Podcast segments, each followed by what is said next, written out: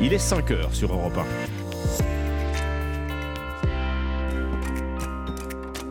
1. Europe Matin. Alexandre Lemaire et Amblin Roche. À la une ce matin, ces scènes d'apocalypse en Turquie et en Syrie après le séisme d'hier. Plus de 4000 morts, 18 000 blessés, bilan toujours provisoire. Les secours s'activent pour euh, tenter de retrouver des survivants. Nous serons sur place dans un instant avec euh, l'envoyé spécial d'Europe 1. Acte 3 de la mobilisation contre la réforme des retraites ce mardi dans la rue au lendemain du coup d'envoi euh, agité des débats sur le texte à l'Assemblée. Retour sur cette journée sous haute tension. Et puis en prison, tous les moyens sont bons. Les drones, nouveau mode de livraison de téléphone ou d'alcool en cellule, c'est une information européenne. Le nombre d'incidents a explosé l'année dernière. Les détails à suivre. Le journal de 5 heures, Alban Le Prince. Bonjour Alban. Bonjour à tous. Sept jours de deuil national en Turquie après cette tragédie. Le bilan humain du séisme de magnitude 7,8 qui a frappé le pays et la Syrie voisine hier ne cesse de grimper. Plus de 4000 morts ce matin, au moins 18 000 blessés pour tenter de retrouver des survivants dans les décombres. Les recherches continuent malgré la nuit et les températures négatives. Bonjour Rémi Trio. Vous êtes euh, le correspondant d'Europe en Turquie. Vous êtes ce matin euh, à Antakya. C'est une ville qui est située au sud du pays. Et la première chose que vous nous avez dite euh, en arrivant, c'est que les rues ressemblent à un vaste champ de ruines. On est face à un immeuble complètement écrasé. Tous les étages se sont effondrés les uns sur les autres. On voit la tête d'un homme émerger des ruines. Il est complètement bloqué dans le béton. Les secouristes essayent d'extraire une femme. Elle est toujours sous les gravats. Ils peuvent lui parler. Elle est vivante, mais dans ses bras, son bébé est mort. Un peu plus loin, c'est un hôpital qui est en ruine. Un autre bâtiment, lui, est complètement effondré. Kenan a réussi à s'en sortir, mais pas ses amis. Ils sont coincés depuis 25 heures. Moi-même, je me suis sorti de là difficilement. Des gravats me sont tombés dessus. On était cinq. Ils sont toujours là-dessous. On les entend, mais on ne sait pas s'ils ont à manger ou même de l'eau. Ici, tous attendent des renforts ce matin pour poursuivre les recherches dans cette ville dévastée d'Antioche.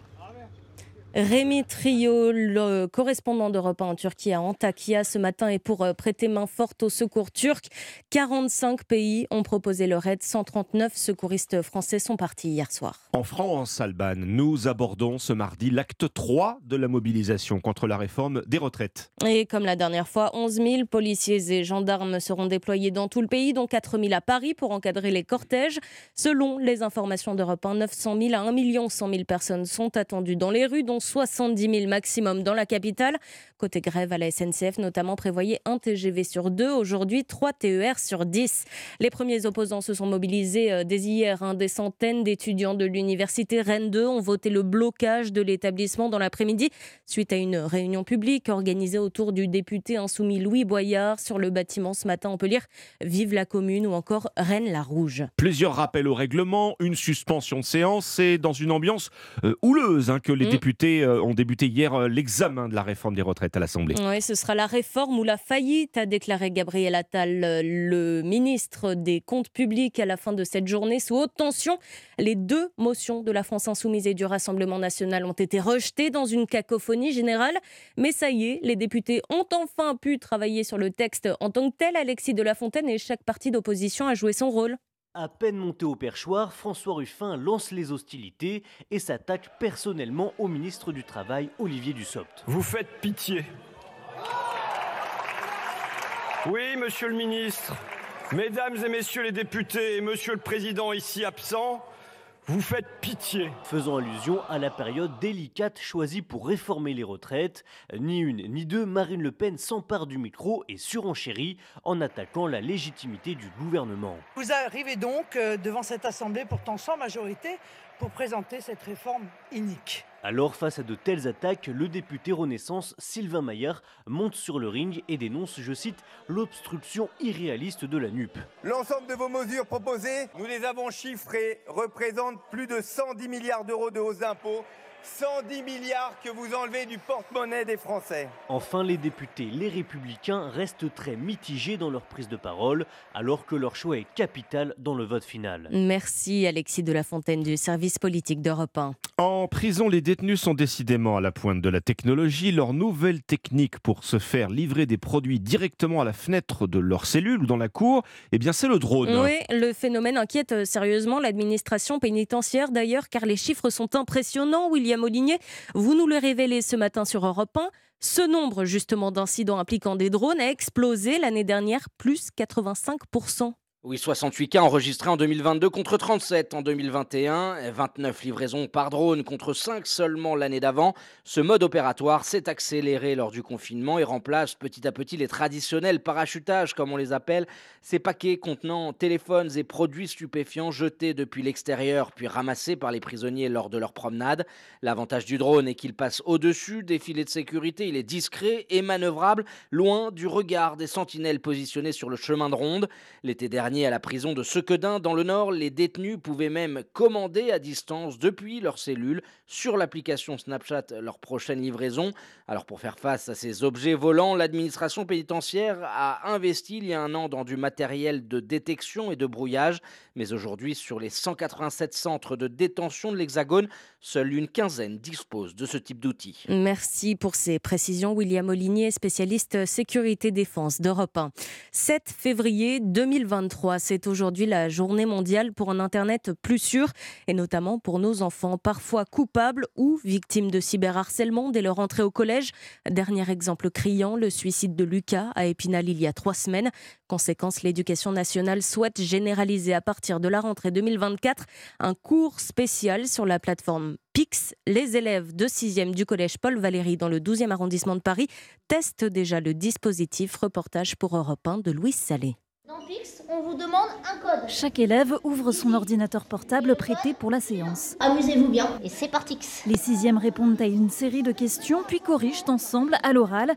L'enseignante lit l'énoncé. Vous êtes sur les réseaux sociaux et quelqu'un poste un commentaire blessant. Sikou passe au tableau où est projeté le poste. Il analyse les commentaires. Lequel te plaît pas déjà? Tu fais pitié, gros nul. On est d'accord, ça c'est pas acceptable du tout. Hein. Comment tu fais pour le signaler? Bah j'appuie là sur les trois petits points. Et quelles seraient les conséquences du cyberharcèlement? Très vite, la main de Fares se lève. Il veut plus y aller à l'école, il veut plus rien faire et il est dégoûté quoi. Il veut rester chez lui. Et il y a des personnes qui peuvent se suicider. Puis l'enseignante insiste sur un chiffre. Donc quel numéro on appelle si on est victime de cyberharcèlement 38. C'est le 38, vous êtes d'accord Oui. Madame Dose termine enfin par un message. Le droit à la différence, bah, c'est aussi important. Hein. C'est ce qui fait notre originalité, il fait qu'on est soi-même. Et je termine juste en musique. Elle a choisi la chanson Forest de l'artiste soprano. J'en ai souffert sur les bancs de l'école de cette différence. Louis Salé. Allez, on termine ce journal avec un anniversaire, celui d'Alain Souchon, le chanteur qui célèbre cette année ses 50 ans de carrière. Un anniversaire fêté en grande pompe par les sociétaires de la comédie française dans La balade de Souchon,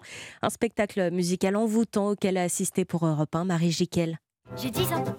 Je sais que c'est pas vrai, mais j'ai 10 ans. Je connais pas quelqu'un qui m'a dit j'aime pas Alain Souchon. Françoise Gillard a pensé ce spectacle avec le cœur. Bien sûr, elle aime Alain Souchon, mais la sociétaire de la comédie française affectionne aussi les comédiennes, ses collègues, ses camarades qu'elle a dirigées, et le spectateur le ressent. Si tu ne crois pas, hey, tarte ta gueule à la récré.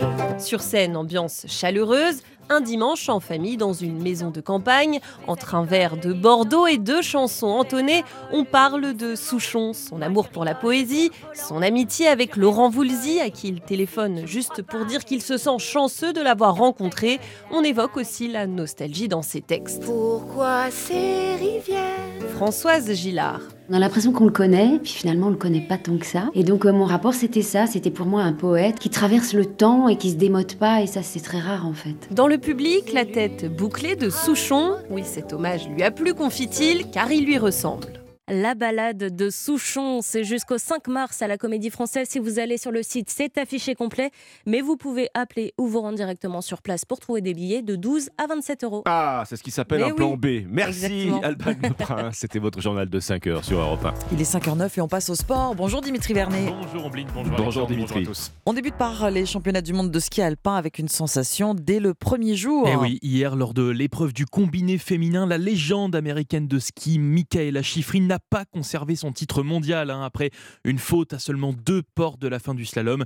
Cependant, l'américaine n'a pas de regret hein, car elle a tout tenté pour rattraper le retard qu'elle avait sur l'italienne Federica Brignone. Pour le slalom, j'ai quasiment produit mon meilleur ski. Je suis vraiment très contente de ce que j'ai fait sur cette manche. Le but était d'y aller à fond, de prendre tous les risques, du début à la fin. Et c'est ce que j'ai fait. Je suis donc déçue, mais contente des bonnes choses que j'ai montrées. Michaela Schifrin au micro de nos confrères de Sky Sports. Le combiné a donc désormais une nouvelle reine, l'italienne Federica Brignone, la nouvelle championne du monde. Côté tricolore, ces mondiaux débutent très timidement, hein, puisqu'il faut regarder à la septième place pour voir une Française, Laura Gaucher. Suite de la compétition aujourd'hui avec cette fois-ci le combiné masculin. Et oui, on espère voir des meilleures performances françaises avec pourquoi pas une victoire d'Alexis Pinturo, même s'il ne part pas comme euh, favori. Le Français va pouvoir euh, s'appuyer sur son expérience et sur le soutien du public, car ces mondiaux se déroulent chez lui, à Courchevel. Alors même s'il a perdu de sa superbe, Alexis Pinturo l'assure, il va tout donner. Vraiment essayer de donner le meilleur sur cette quinzaine, alors que je suis aussi dans une saison un peu plus difficile.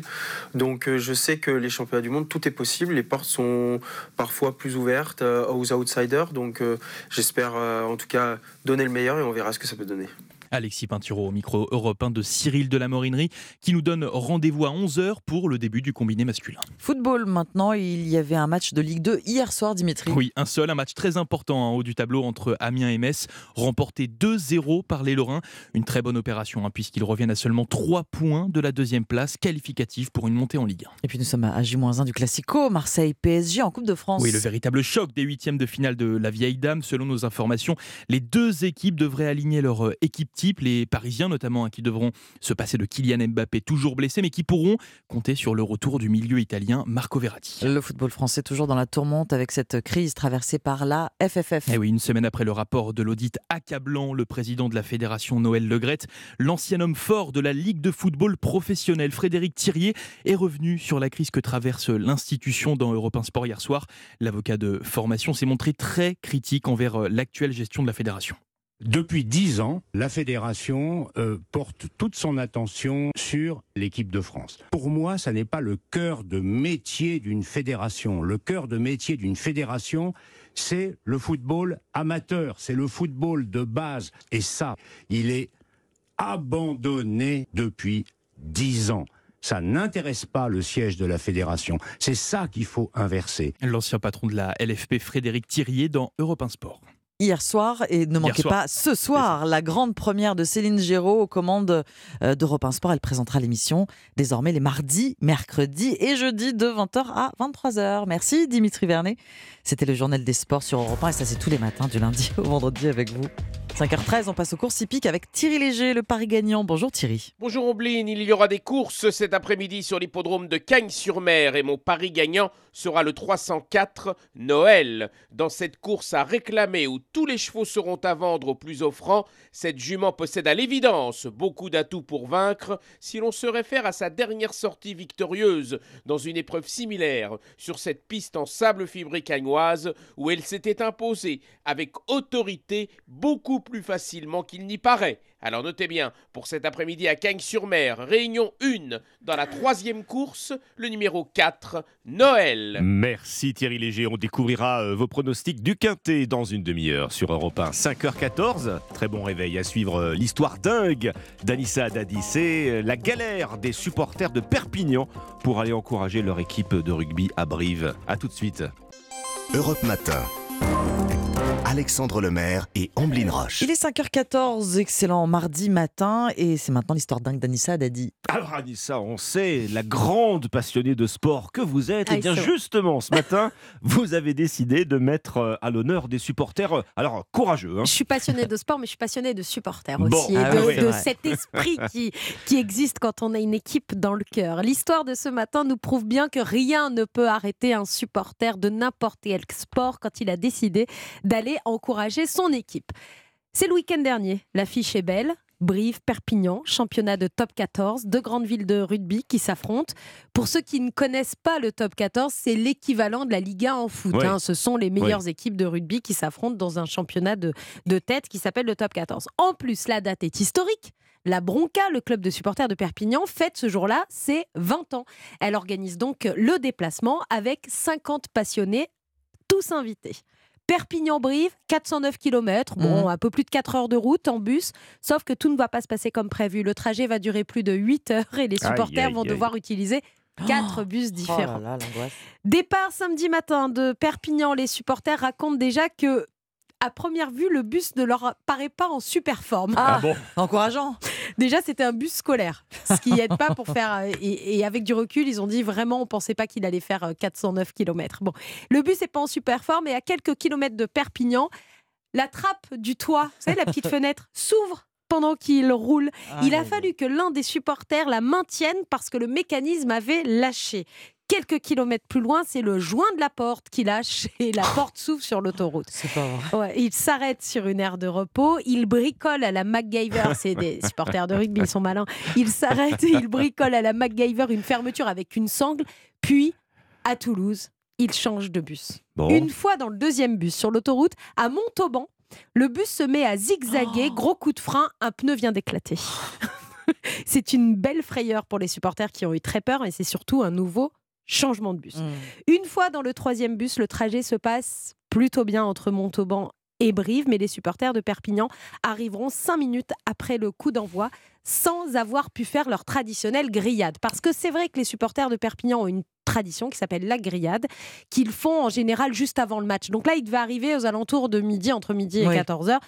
Ils n'ont pas pu faire leur, leur grillade et ils ont loupé les cinq premières minutes du match. Donc, malgré la galère, est-ce qu'ils étaient contents de faire le, de faire le voyage? Ils sont repartis heureux ensuite? Ah bah ils sont repartis très heureux puisque l'USAP, l'équipe de Perpignan, a gagné face à Ah bah, Brive bon. 24 à 22. Ils n'ont pas voulu repartir tout de suite après le coup de sifflet final. Ils ont malgré toutes ces péripéties, et c'est là qu'on reconnaît les vrais supporters, tenus à faire leur traditionnelle grillade, mais après le match, Mhm. cette fois-ci, avant de repartir avec un quatrième bus.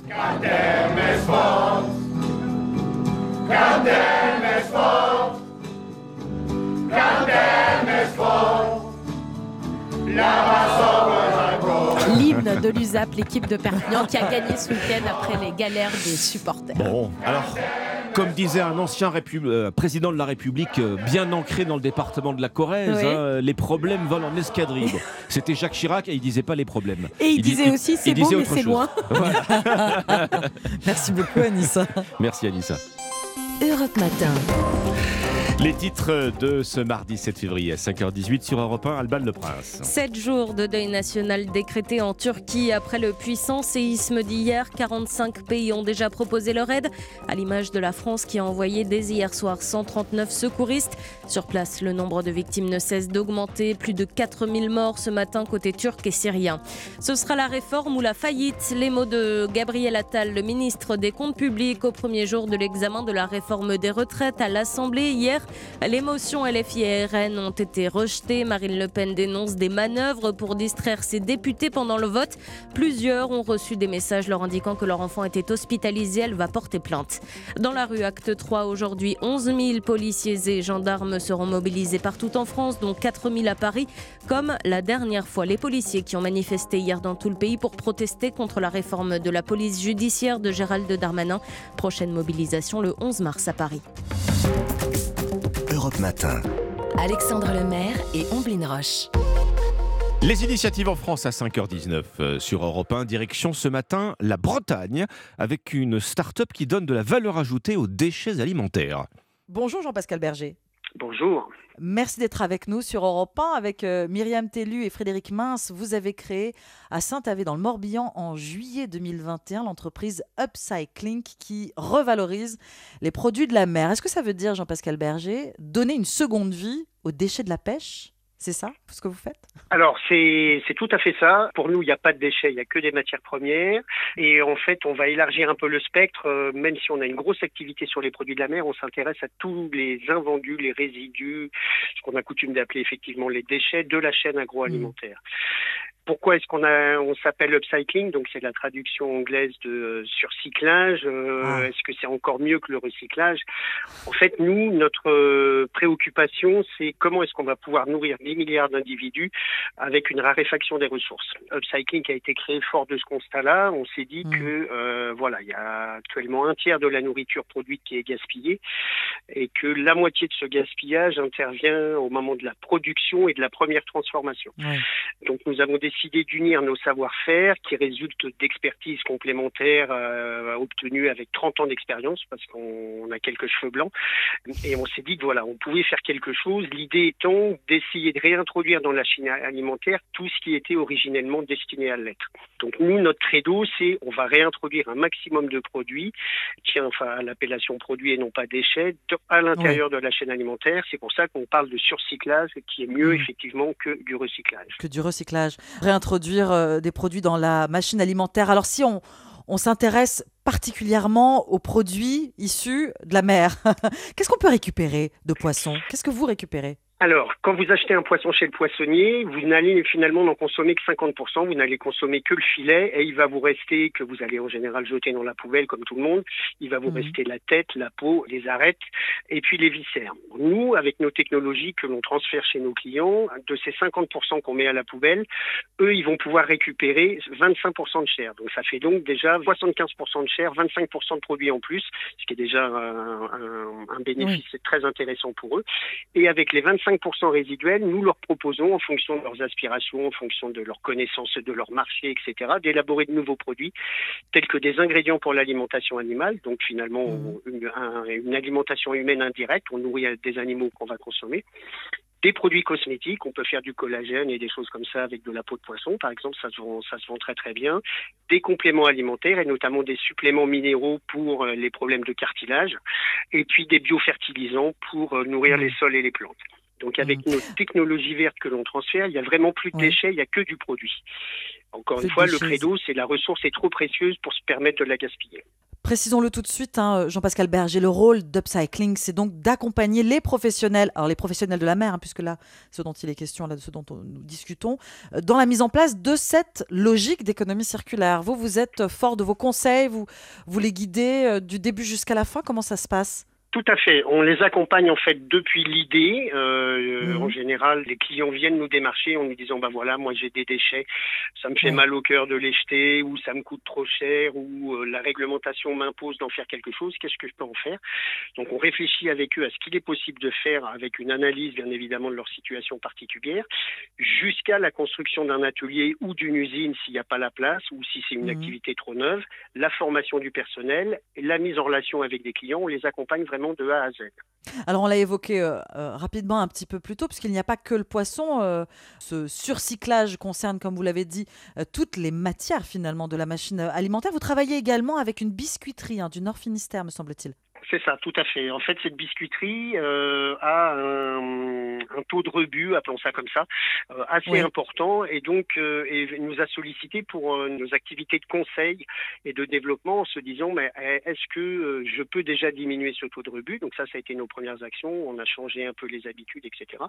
Et puis comme il y a des rebuts inévitables, après on a trouvé des voies de valorisation pour ces rebuts. Tout ça dans une logique d'économie circulaire, c'est-à-dire essayer de redistribuer dans son environnement local ces produits pour des, produits à forte valeur ajoutée. Ces produits de la machine alimentaire, pour reprendre vos mots, ça peut être n'importe lesquels Il n'y a pas d'exception? Pas d'exception à partir du moment où euh, l'industriel est convaincu que ce n'est pas un déchet et qu'on peut, que c'est réellement un produit, réellement une matière première et qu'on peut en faire quelque chose. Il faut qu'il y ait une volonté forte de sa part. Hein. Nous, on ne peut pas contraindre Mmh. les gens à changer comme ça euh, du tout au tout. Oui, bien sûr. Vous avez d'autres projets en cours, Jean-Pascal Berger? Est-ce que vous accompagnez en ce moment d'autres euh, artisans, d'autres d'autres, producteurs peut-être? Alors oui, on accompagne des producteurs un peu dans toutes les filières. Euh, bon, majoritairement les produits de la mer parce que c'est notre spécificité, mais euh, vous l'avez Oui. cité, on a une biscuiterie.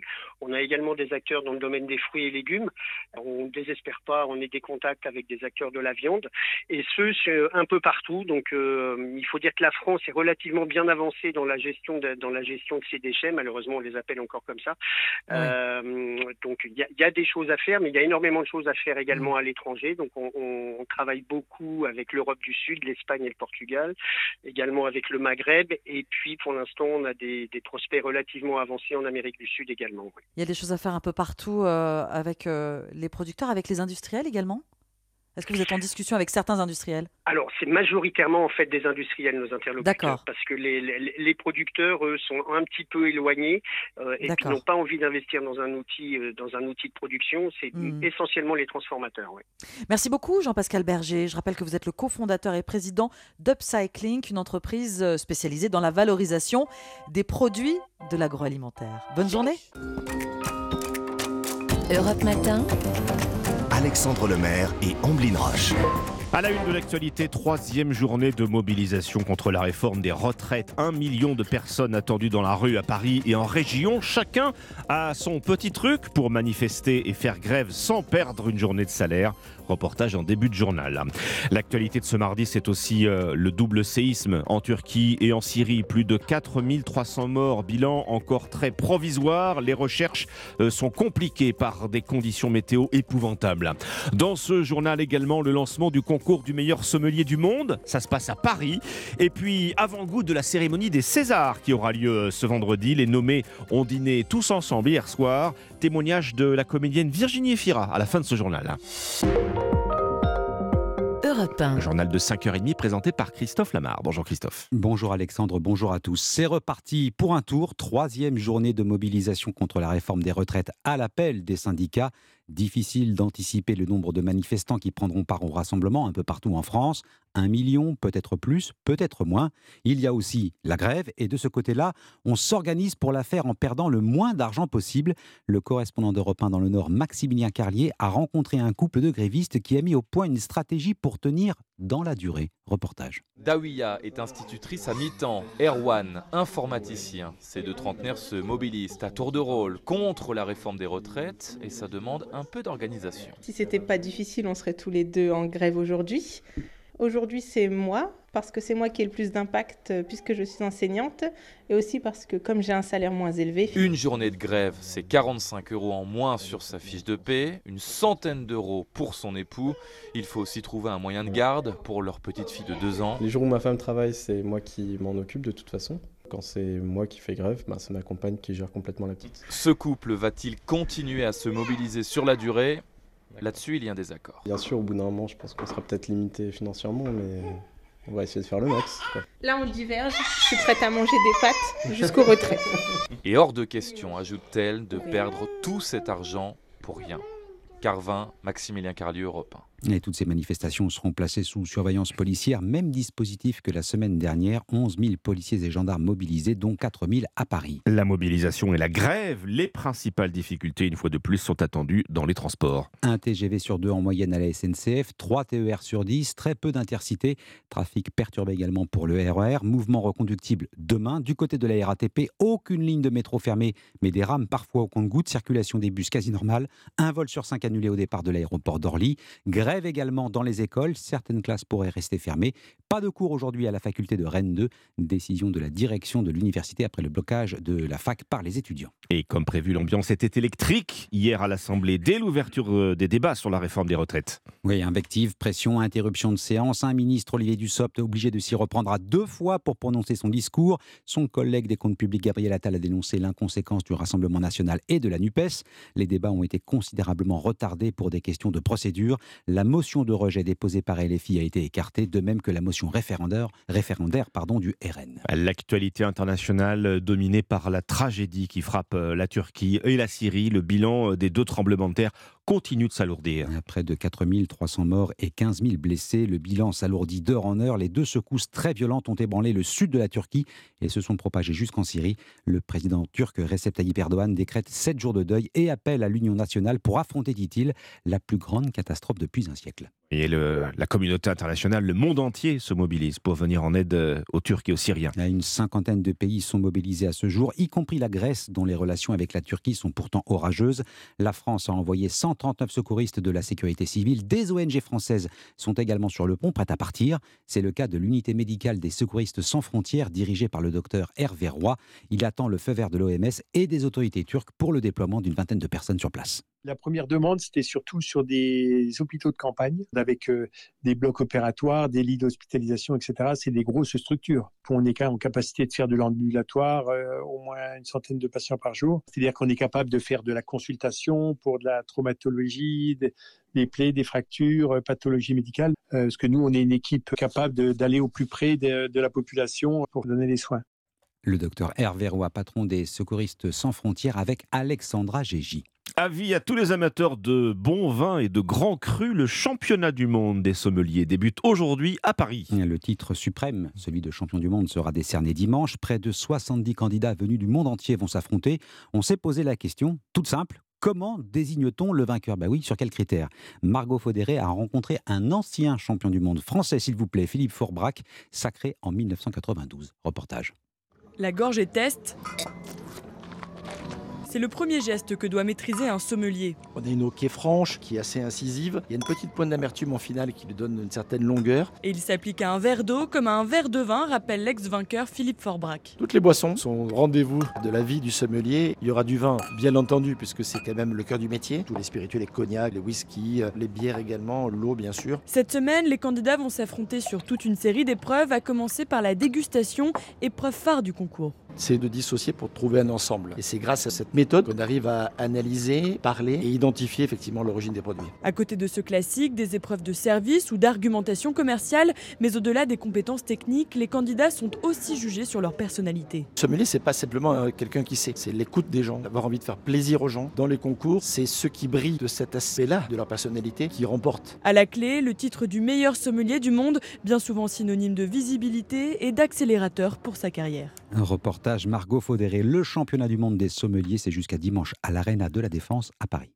Enfin, ce sera l'événement cinéma de cette fin de semaine, la cérémonie des Césars. On va plonger euh, dans les coulisses de l'organisation de cette soirée. À trois jours du grand rendez-vous, les nommés se sont retrouvés autour d'un dîner organisé au Fouquet's à Paris.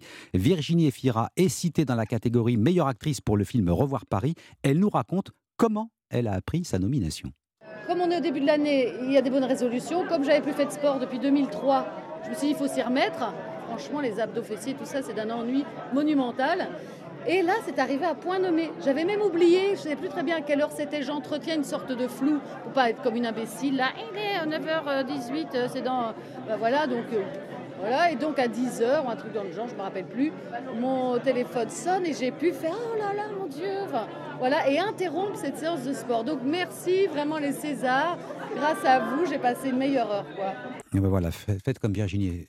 faites du sport, vous aurez sans doute une bonne nouvelle.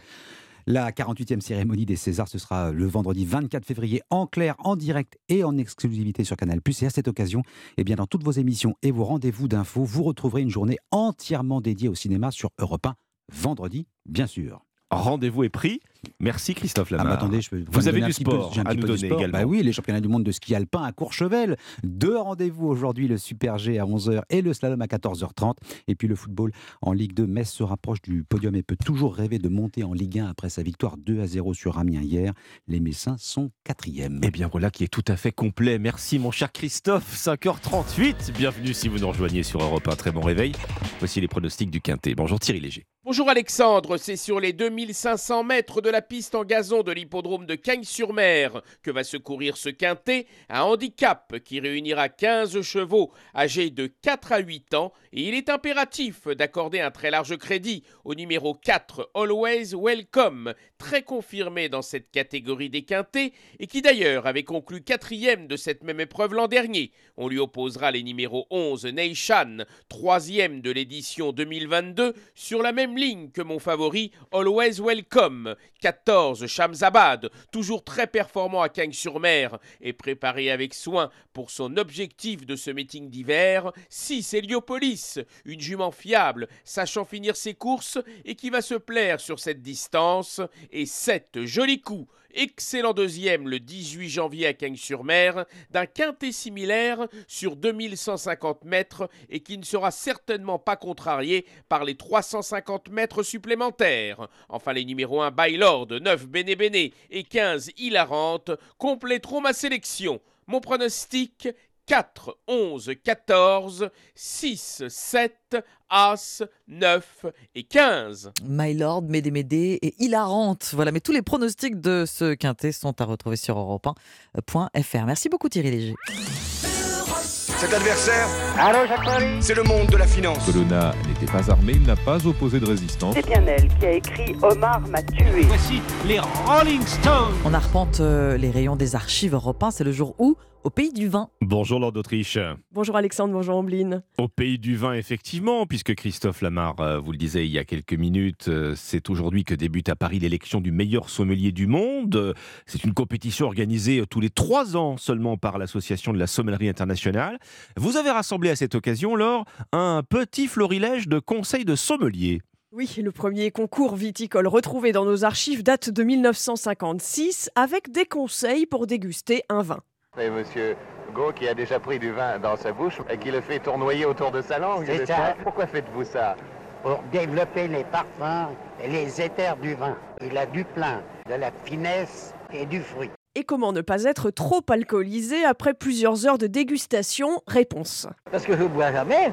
Comment vous ne buvez jamais? Je, je, jumecte mon palais. Jumecte mon palais. En 1962, cette viticultrice centenaire qui habite en Anjou, Madame Dulot Houdet, livre quant à elle ses secrets de longévité. Il faut être sobre dans la vie si on veut vivre longtemps. Est-ce qu'on peut boire du vin d'Anjou quand même? Oh ben oui, c'est ça qui fait vivre. Allez à la vôtre. Votre petite fille me dit que le vin d'Anjou rend amoureux. Qu'est-ce que vous en pensez? Ben oui, ça vous excite, bien sûr. Bon, on sent que de l'eau a coulé sous les ponts depuis, du vin aussi sans doute. Euh, en 1963, alors euh, certains spécialistes pensent déjà à conserver du vin euh, pour l'an 2000. Oui, 1963, 2000 bouteilles de Côte de Beaune sont enfermées dans un caveau jusqu'à l'an 2000. Ce viticulteur, Monsieur Boisson, est au micro d'Europe numéro 1. Je me suis dit tout de même, on parle toujours de cette année extraordinaire que ça l'an 2000 ou ce ça, plus rien du tout. Nous avons des très grands vins de l'année 1959 qui est considérée tout de même comme l'année du siècle. Pourquoi on ne les conserverait pas jusqu'à l'an 2000 Plus de 30 ans plus tard, en 1999, ce sommelier Alain Dutournier raconte qu'il a eu l'occasion de goûter certaines des meilleures bouteilles du siècle, dont un Pétrus des années 40. J'avais les larmes aux yeux et la gorge serrée parce que j'étais en face de, de quand on goûte Pétrus 49, qui pour moi est le plus grand Pétrus, Pétrus 46, qui est une mauvaise année, mais miracle, Pétrus 46, c'est 18 sur 20, je pouvais plus parler. Mais l'émotion a un prix. Une caisse de Pétrus des années 40 coûtait 50 ans plus tard 200 000 francs, environ 30 000 euros. Oui, 30 000 euros euh, quand même,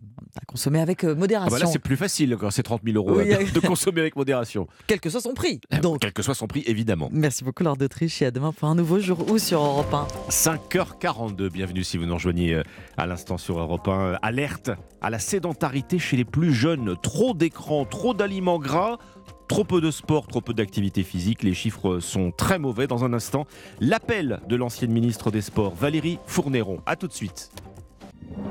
Europe Matin, Alexandre Lemaire et Omblin Roche. Il est 5h43. Une étude dévoilée ces derniers jours révèle euh, des chiffres alarmants sur la sédentarité des ados et ses conséquences Chaque année, chaque année, de plus en plus d'ados atteints de diabète, de plus en plus d'ados obèses. Le gouvernement lance un programme baptisé l'équipe de France des 30 minutes d'activité physique par jour. Vous en parlez ce matin avec votre invité Alexandre, euh, le docteur Valérie Fournéron, ancienne ministre des Sports de François Hollande, membre du collectif pour une France en forme. Bonjour Valérie Fournéron. Bonjour. Les derniers chiffres que vous livrez avec votre collectif hein, sur l'effet de la sédentarité chez les ados sont très préoccupants. Chaque année, les cas de diabète de type 2 augmentent de 2% chez les 16-18 ans. Chaque année, le nombre d'enfants obèses, lui, bondit de 15 à 17%. Oui, je crois que la situation est devant une véritable bombe à retardement sanitaire. Ça fait euh, plusieurs années au sein du collectif pour une France en forme que les, médecins, les experts que nous sommes rassemblés autour de cette thématique de voir qu'il y a euh, sans cesse une diminution de l'activité physique et particulièrement des jeunes, une augmentation des temps sédentaires, de voir que la France est euh, parmi les 25 pays les plus riches et 22e rang en matière d'activité physique de nos adolescents. Et donc on a décidé dans ce collectif d'unir nos voix et nos forces pour alerter sur cette bombe à retardement et euh, particulièrement chez les jeunes. Hein. N'oublie pas que, que l'Agence nationale de sécurité sanitaire nous dit qu'il y a deux tiers des adolescents qui ont un risque sanitaire majeur. Ils passent plus de 4h30 par jour devant leurs écrans et ils ont moins de 20 minutes d'activité physique. Cette étude, on l'a appelée inverser les courbes. Donc il y a eu deux temps dans cette étude. Un premier temps, et c'est là qu'elle est inédite, un échantillon très important de 7000 collégiens sur trois régions françaises, la Bretagne, les Hauts-de-France, Auvergne-Rhône-Alpes. On a voulu euh, évaluer leur capacité cardio-respiratoire avec un test mhm. que beaucoup de gens connaissent. Peut-être vous-même, vous l'avez fait à une époque, le test navette avec des petits bips où on accélère entre deux plots. Mais l'avantage de ce test, c'est qu'il est connu depuis des années. Et on s'est aperçu de première chose, qu'il a fallu l'adapter à nos collégiens par rapport à ce qu'on faisait il y a 30 ans. Parce que les premiers paliers, certains de nos collégiens suivaient pas. Et puis, donc, on a mesuré cette capacité maximale d'effort, finalement qu'on peut tenir 5 minutes, ce qui correspond à notre capital santé. Et on a vu à cette occasion eh ben, que nos collégiens avaient perdu un kilomètre heure en 30 ans. C'est énorme, leur capacité n'arrête pas de diminuer. Et comme vous l'avez dit, on voit arriver chez des jeunes des diabètes que l'on voyait arriver que chez l'adulte. On a une sédentarité, une obésité qui explose. On a aujourd'hui, sur le plan santé publique, une véritable bombe à retardement. Je donne un seul chiffre encore. En moyenne, un diabétique de type 2, il est en longue maladie, il est obligé soit d'arrêter de travailler, soit avoir une adaptation de son travail à 37 ans. Donc vous imaginez ce que l'on est en train de se préparer. Eh bien, je lis, je lis Valérie Fournéron, cette, cette, prédiction effarante, en effet, de votre confrère, le professeur François Carré, qui nous dit, euh, sur la base de ces chiffres hein, que vous citez, euh, les enfants aujourd'hui en surpoids vont tous avoir un accident cardiovasculaire avant l'âge de 40 ans. Ils sont en train de préparer leur infarctus. Il a raison, il faut alerter. Nous, on est, sommes, euh, sommes extrêmement inquiets. Vous savez, le réchauffement climatique, on a mis des années à se rendre compte qu'il fallait agir. Il a fallu un peu prendre le mur, comme on dit. Aujourd'hui, nous, on veut absolument, absolument alerter sur cette situation. On a vu aussi que on a, on a fait notre étude sur trois régions. On a vu que dans des régions où il y a plus d'enfants en difficulté, plus d'enfants obèses, comme dans les régions des Hauts-de-France, on a une capacité plus basse chez nos collégiens de tenir cette vitesse maximale. Par contre, il y a un petit message positif dans notre étude. Un message positif, puisque après avoir testé finalement et avoir constaté cette aggravation des capacités euh, cardio-respiratoires de nos collégiens, on a fait deux groupes complètement aléatoires. Et sur un groupe, il n'y avait que les cours de PS en sixième, c'est-à-dire deux fois deux heures. Et sur un autre groupe, pendant les quatre heures d'activité physique EPS, euh, e on a ajouté deux fois 15 minutes de fractionnés, c'est-à-dire qu'on les a fait travailler en fonction de ce qu'on avait évalué au départ, pas question chez un enfant qui peut courir que jusqu'à 8 km heure de le faire démarrer à 10, hein, on ne va pas y arriver. Donc on a adapté notre test et on les a entraînés pendant six semaines, deux fois 15 minutes pendant les cours.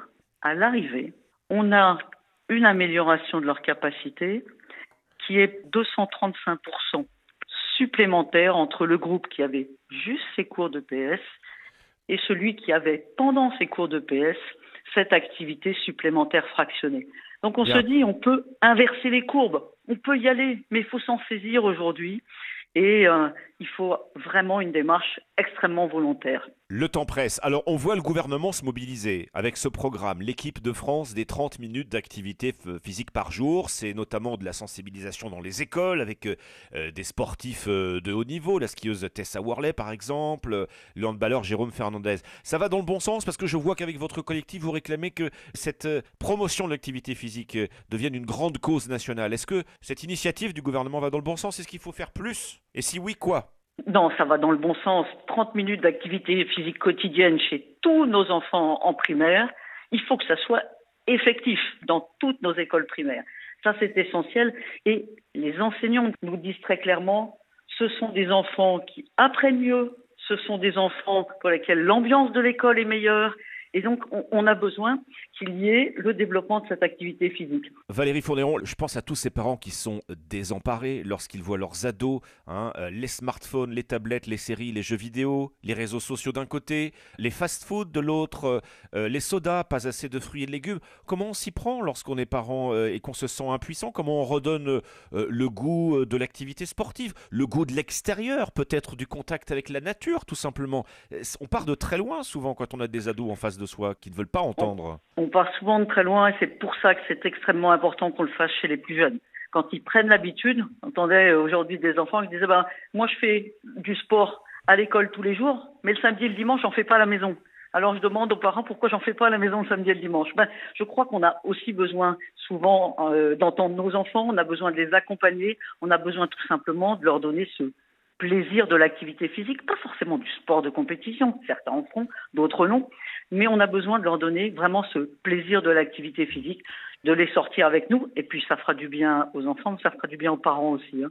Vous parlez de bombe à retardement, mais euh, on va retenir euh, le positif dans ce que vous nous dites, Valérie Fournéron. Tout cela n'est pas irréversible. Il faut s'en saisir maintenant parce que c'est vrai, euh, le temps presse. Merci. Merci à vous. Vous êtes membre, je le rappelle, du collectif pour une France en forme. Vous nous rappelez effectivement, Valérie Fournéron, que la sédentarité est un fléau. Vous plaidez donc pour que la promotion de l'activité physique soit une, une grande cause nationale. Merci. Au revoir. Europe Matin. À 5h51 sur Europe 1, les titres de ce 7 février, Alban Le Prince. Le sud de la Turquie et la Syrie voisinent comme un vaste champ de ruines ce matin après le séisme d'hier.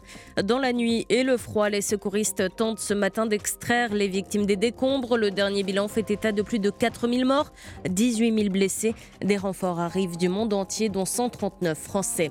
Troisième acte de la mobilisation contre la réforme des retraites dans la rue aujourd'hui, selon les informations d'Europe 1. Les autorités attendent jusqu'à 1 100 000 manifestants dans tout le pays. 11 000 policiers et gendarmes seront déployés. Côté perturbation, la SNCF prévoit un TGV sur deux, seulement 3 TER sur 10 dans les airs. L'aéroport d'Orly annonce un vol sur 5 annulé. Et puis après François Hollande, Emmanuel Macron déjeune aujourd'hui avec Nicolas Sarkozy. Le président s'entretient avec ses prédécesseurs pour évoquer la réforme des institutions. Elle prévoit notamment une réduction du nombre de parlementaires.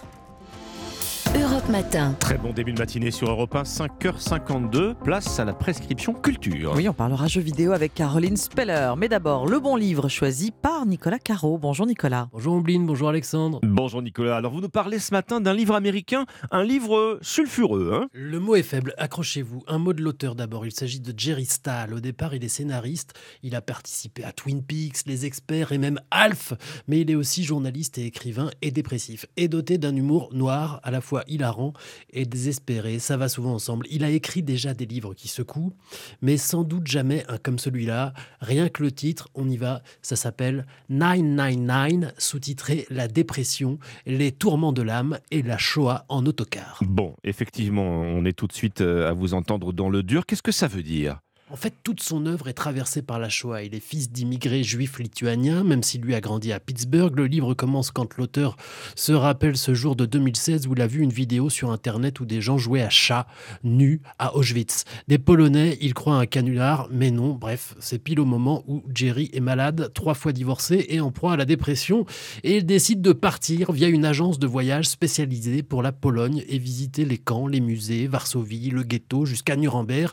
Tout en et il nous raconte, et c'est terrible, les touristes blasés, complètement insensibles à la violence de l'histoire, la Disneylandisation des camps, les gens qui prennent des selfies pour leurs réseaux sociaux, le marketing, la société du spectacle au milieu de l'horreur. Et lui, il est là et ne comprend pas pourquoi tout le monde n'est pas à genoux en sanglots. Mais attendez, Nicolas, c'est vrai ou c'est de la fiction? C'est vrai, c'est un récit, mais un récit à la Hunter Thompson, vous savez, Las Vegas Parano, sauf que le sujet est autrement plus glissant, d'autant que Jerry Stahl manie l'humour trash sans aucune précaution, mais c'est qu'on comprend vite que pour lui, c'est la seule manière de lutter contre les manières dégoûtantes de certains touristes de l'Holocauste. C'est brillant, c'est complètement fou, je vous dis, c'est à la fois tristement drôle et profond. Voilà, ça s'appelle 999 de euh, Jerry Stahl et c'est chez Rivage. Merci beaucoup, Nicolas. Le rendez-vous jeu vidéo à présent avec Caroline Speller. Bonjour. Bonjour Rombline, bonjour Alexandre, bonjour à tous. Mais Caroline, vous nous proposez cette semaine une expérience narrative et poétique. Vous avez choisi pour l'occasion un jeu vidéo indépendant. Oui, et ce que j'aime dans le jeu vidéo indépendant, c'est sa liberté créative à nous offrir des expériences inattendues. Et c'est le cas de Season, A Letter to the Future. Comprenez, saison, une lettre pour le futur. Développé par le studio québécois Scavengers, le jeu débute quand un homme ouvre un journal rempli de photos, de dessins et d'enregistrements sonores. Où es-tu? À quel moment dans l'avenir? Où as-tu trouvé mon journal? Je ne le saurai jamais, mais tu me connaîtras par ce que j'ai écrit dans ces pages. Cette voix, c'est Estelle, notre personnage. Elle quitte pour la première fois sa mère et son village pour un road trip à vélo dans des paysages bucoliques au style dessin animé. Le but de ce voyage est de raconter le monde à travers un journal avant qu'il ne soit effacé par la fin de la saison. Et par saison, on ne parle pas de l'hiver ou l'été, mais la fin d'une ère, la fin d'un monde connu. Ouais, ce journal, c'est comme une capsule temporelle. Oui, et c'est à nous, joueurs, de le remplir à l'aide d'un polaroid et d'un dictaphone. On enregistre les sons de la nature comme une grenouille ou un carillon. On prend en photo ce qui nous semble important comme une affiche, un paysage, un objet et même quelques habitants qu'on a pu croiser, avec qui on a discuté et partagé quelques souvenirs. Et tous ces instants collectés étoffent les réflexions intérieures d'Estelle et notre journal pour nous permettre de comprendre petit à petit ce phénomène mystérieux des saisons. Alors ce jeu a l'air euh, plutôt contemplatif et, spirituel. Caroline, peut-il plaire à tout le monde? Alors non, tout dépendra de l'implication émotionnelle que vous aurez envie de donner à cette expérience. Mais si vous vous prenez au jeu, Season est un conte qui vous touchera par sa mélancolie et sa douceur. Il nous rappelle qu'il faut savoir prendre le temps et que les souvenirs sont précieux car ils nous déterminent et nous construisent. Season Letter to the Future est disponible en téléchargement sur PlayStation et PC. Voilà un conte qui vous touche par sa mélancolie et sa douceur. Et c'est un jeu vidéo. Merci beaucoup, Caroline. Bonjour à tous. Douceur, bonheur, bonne humeur. C'est votre petit matin sur Europe 1. À suivre la météo, le journal. Et à 6h40, votre interview écho, Alexandre. Oui, comment faire baisser la note de votre budget alimentation? Le gouvernement songe à un panier anti-inflation avec la grande distribution, mais le petit commerce, lui, parle de concurrence déloyale. À 6h40 sur Europe 1, vous entendrez justement la colère de Joël Mauvigné. Il est le vice-président de l'U2P, l'Union des entreprises de proximité.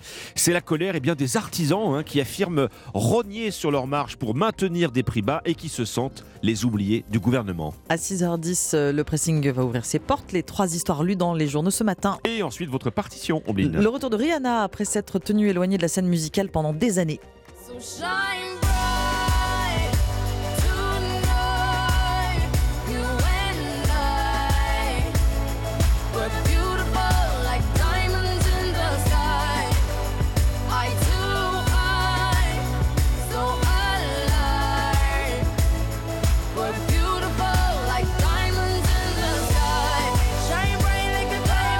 Voilà un grand retour à l'occasion du Super Bowl dimanche, puisque c'est elle qui assurera le concert de la mi-temps. Dans la partition, on reviendra sur son changement de cap lors de l'enregistrement du disque Unapologetic en 2012. C'est sur cet album qu'on entend Diamonds notamment.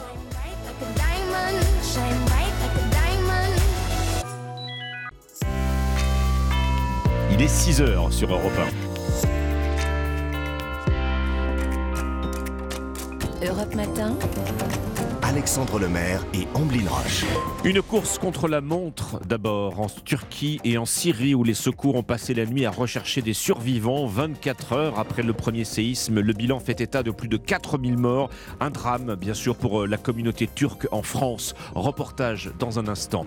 Troisième round dans la rue pour les syndicats. Nouvelle mobilisation contre la réforme des retraites pendant qu'à l'Assemblée nationale le texte passe sur le grill. Et puis nous irons dans la Drôme où une mairie a trouvé euh, une astuce pour soulager le portefeuille de ses habitants, jusqu'à 20% d'économie sur un contrat d'assurance par exemple. On vous explique tout ça à la fin de ce journal. Le journal de 6 heures présenté par Roman Noquet. Bonjour Roman. Bonjour à tous. Une nuit de recherche dans la neige et le froid. C'est une course contre la montre qui a commencé en Turquie et en Syrie, pays frappé par deux séismes hier. Des secousses ressenties, tenez-vous bien, jusqu'au Groenland. Plus de 4000 morts, 30 000 blessés et le bilan n'est que provisoire. 139 secouristes français sont partis hier soir vers la Turquie. Notre pays compte d'ailleurs l'une des plus grandes communautés turques en Europe. Une diaspora estimée à 1 million de personnes bouleversé forcément par cette catastrophe. Reportage de Johan Tritz.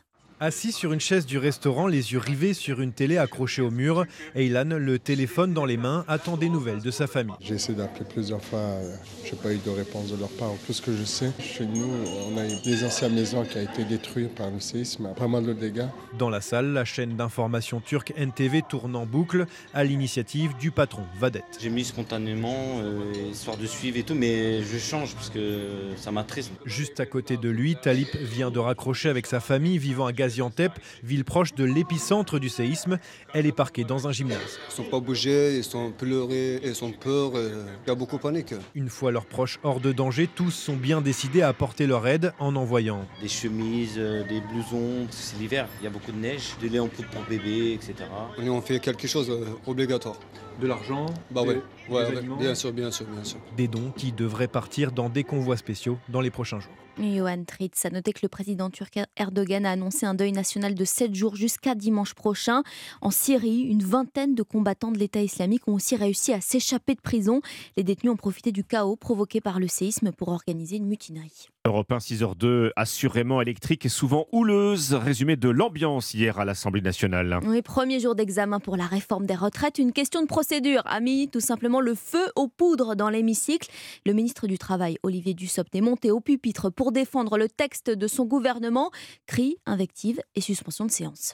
Nous y sommes et quand bien même vous ne le voudriez pas, nous y sommes. Nous sommes là après plusieurs années de débat, des mois de concertation nourris, des engagements présidentiels Mes chers collègues, on n'est pas dans un amphi, on n'est pas dans une manif, on est dans l'hémicycle de l'Assemblée nationale.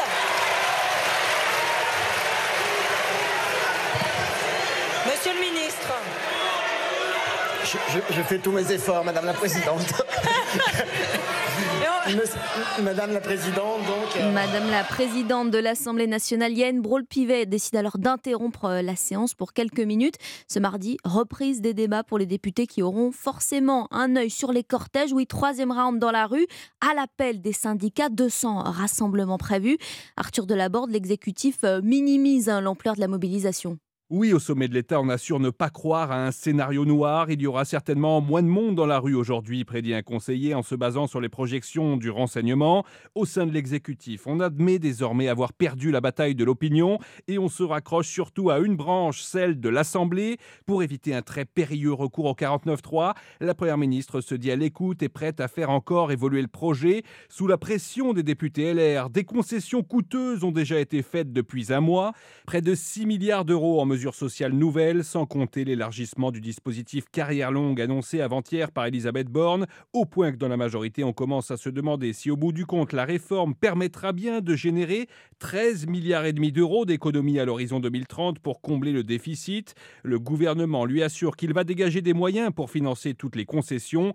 Par assurer un poids lourd de la Macronie s'interroge de quoi aurions-nous l'air si nous demandions aux Français de travailler deux ans de plus pour des économies minimes? Arthur Delaborde, 11 000 policiers et gendarmes mobilisés en France, 4 000 à Paris. Alors combien de manifestants dans la rue? Le ministère de l'Intérieur mise sur 1 million.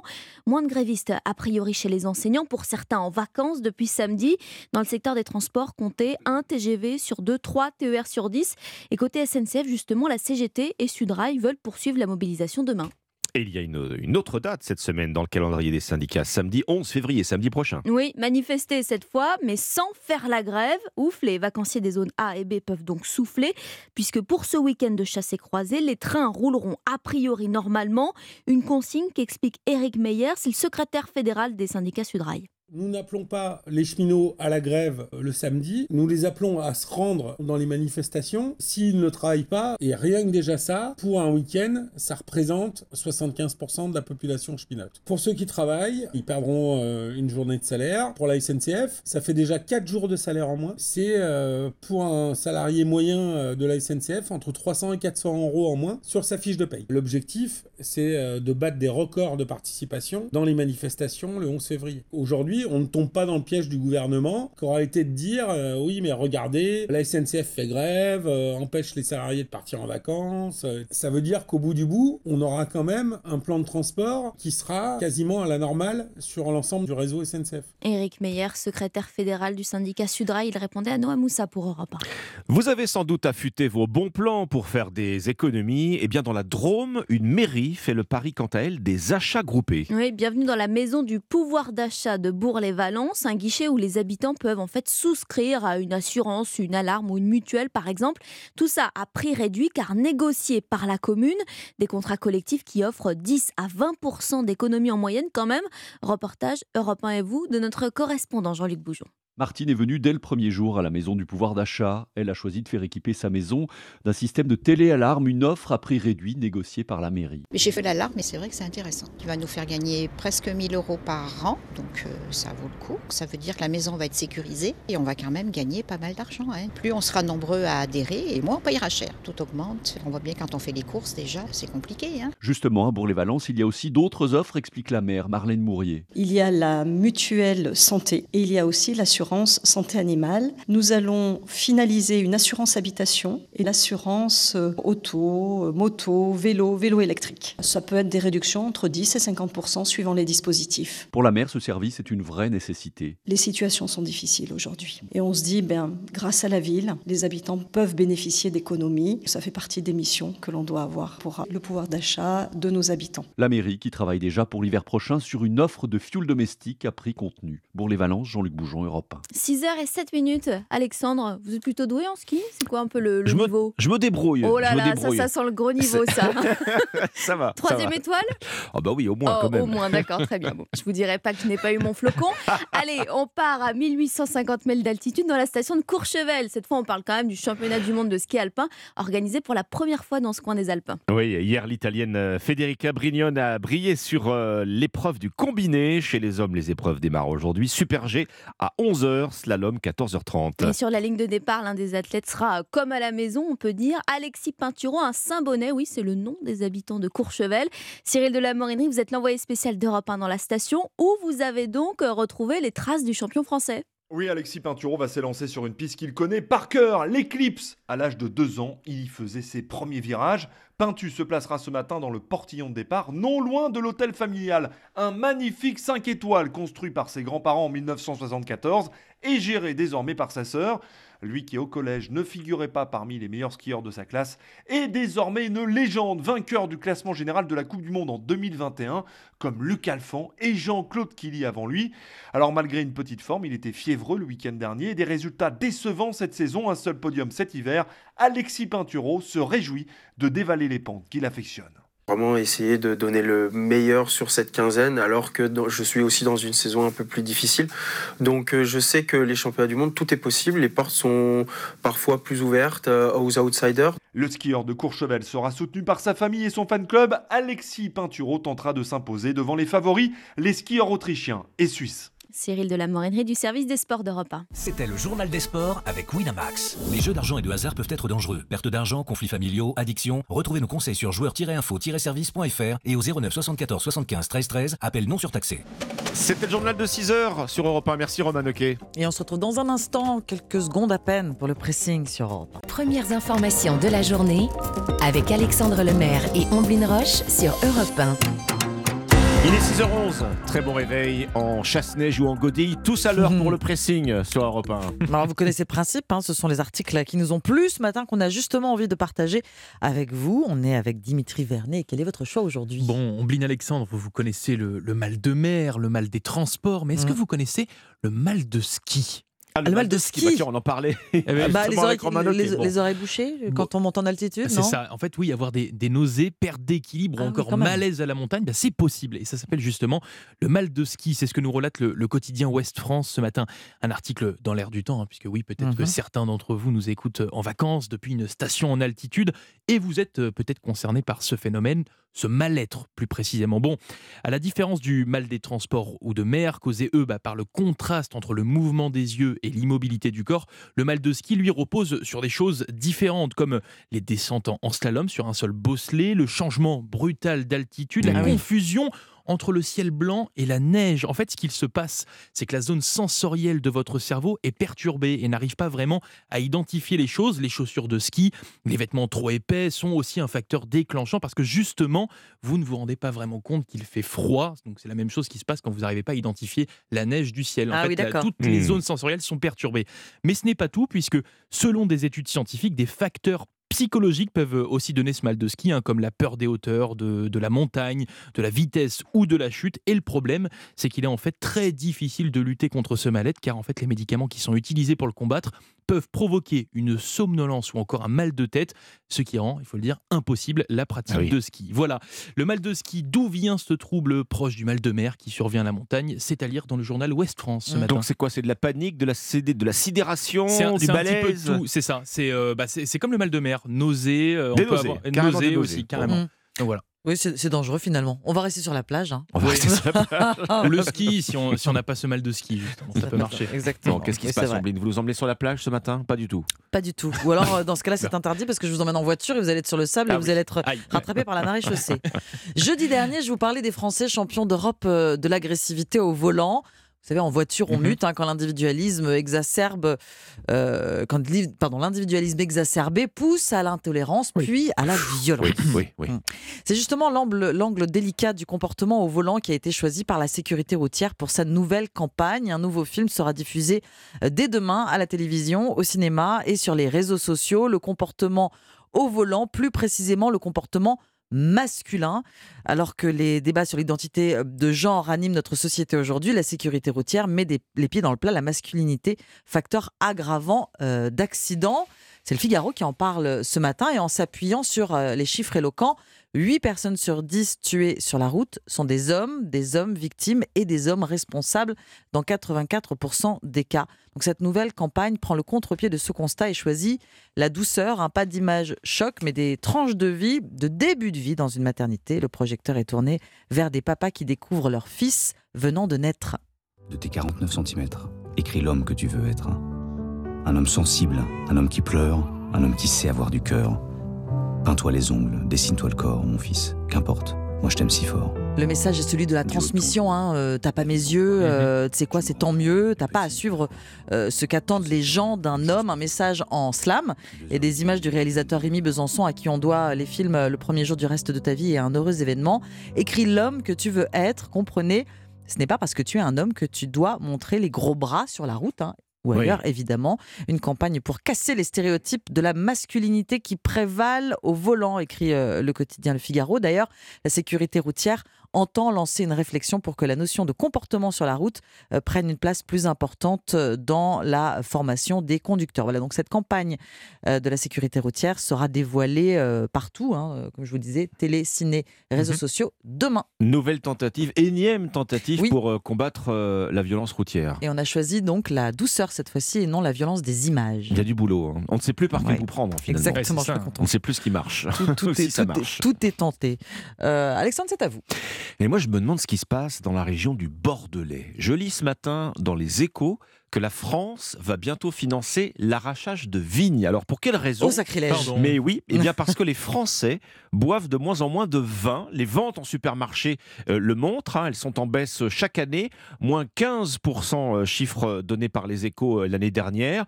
Le résultat, eh bien, c'est un phénomène de surproduction de vin rouge Ah, en particulier et qui touche surtout la région du Bordelais. La profession euh, est certaine que c'est parti pour durer, euh, que ce n'est pas une baisse accidentelle. Elle prévoit une déconsommation, hein, c'est son terme, du vin rouge de 60% dans les 10 prochaines années. Résultat, eh bien, un certain nombre de producteurs de Bordeaux en sont réduits maintenant à demander des financements pour faire arracher leurs vignes. Certaines sont laissées à l'état de friche, ils ne les cultivent plus, avec parfois le risque au bout de quelques années eh bien que qu'elles propagent des maladies aux vignobles Ah oui, euh, sains et encore exploités. Dans le département de la Gironde, c'est ainsi 15 000 hectares de vignes qui devraient être arrachés euh, dans les trois ans. C'est beaucoup, ça veut dire plus énorme, de 10% du total du vignoble bordelais. hein. Euh, Le, financement de cet arrachage viendrait en partie de fonds européens. Il y a une autre solution qui n'est pas si connue contre la surproduction de vin, c'est la distillation du vin non consommé. C'est difficile euh, d'avoir un chiffre précis, hein, mais la profession estime qu'elle a aujourd'hui sur les bras 3 millions d'hectolitres de vin qui ne se vend pas. Comment ce vin est-il écoulé s'il n'est pas consommé? Eh bien, il est distillé. Alors, pas pour faire des digestifs. hein. Euh, le vin sera en fait transformé en alcool pur et il ira dans la fabrication de parfums. Il ira dans du bioéthanol. Il ira même dans la fabrication de gel hydroalcoolique. Vous voyez? Rien n'est les, perdu. les débouchés pour perdu, le vin finalement. rouge qui n'est pas consommé. Le vin victime sans aucun doute de l'inflation, hein, mais le vin c'est aussi un produit qui s'exporte, qui s'exporte beaucoup Mm. en principe. Or, les taxes Trump sont passées par là, énumèrent les échos. Il y a aussi eu le Covid qui a fait chuter euh, les importations chinoises. Le Bordelais produit désormais beaucoup trop de vin. La France va financer l'arrachage de vignes, c'est à lire ce matin dans les échos. On n'aurait jamais cru que ça puisse Ah arriver oui. un jour. Incroyable. Merci beaucoup, Alexandre. Merci, Dimitri. Votre partition, Ombline, à 6h19 sur Europe 1. Ce dimanche aura lieu l'un des événements sportifs les plus suivis au monde, le Super Bowl, hein, la finale euh, du championnat de football américain. Et à la mi-temps, eh bien, la chanteuse Rihanna compte bien enflammer le State Farm Stadium de Phoenix, dans l'Arizona. Elle succède à Beyoncé, The Weeknd, euh, Shakira, Jennifer Lopez ou encore Dr. Dre, Snoop Dogg et Eminem l'an dernier. Rihanna au Super Bowl. L'événement est d'autant plus important qu'elle s'est retirée de l'industrie musicale ces dernières années pour se consacrer à la mode et à la. Ce halftime show, ce show de la mi-temps, est un indicateur d'un retour probable de la chanteuse sur le devant de la scène, quelques mois après sa participation à la musique du film Black Panther 2. Alors,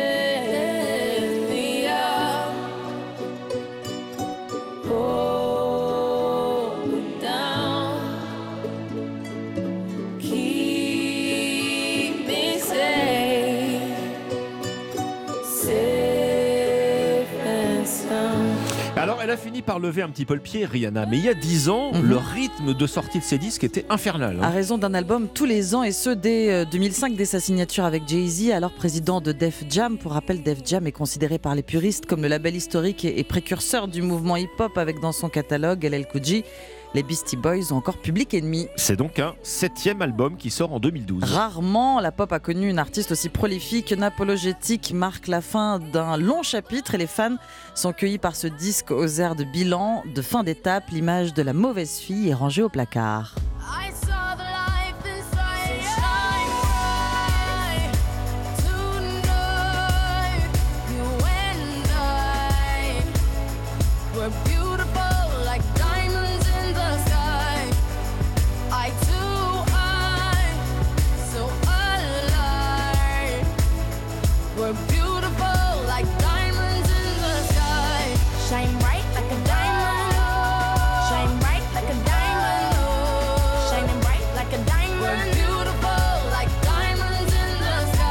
Rihanna, dites-vous, a remisé son image de mauvaise fille au placard. Bah, c'est pourtant sur cette identité rebelle qu'elle avait fondé le début de sa carrière. Oui, les départs de sacrés atouts, hein, une voix puissante aux multiples couleurs, un charisme qui occupe tout l'espace, un physique de mannequin. Avec son troisième album, le célèbre Good Girl Gone Bad, la chanteuse euh, barbadienne était devenue un phénomène mondial. Rihanna a incarné ce personnage fabriqué, cette gentille fille qui a mal tourné. Ouais, mais voilà, sept ans plus tard, elle ressent le besoin de se renouveler, Oui, Rihanna. oui, surtout qu'elle n'a plus rien à prouver. Sa crédibilité et sa popularité sont inébranlables. Alors, elle assume être une femme complexe, euh, revient sur les polémiques polémique qu'elle a provoquée démolit sa réputation de fêtarde et met en garde ses fans sur la couche de vernis qui recouvre son image euh, publique. Des fans qui ignorent, dit-elle, cette grosse boule coincée dans sa gorge.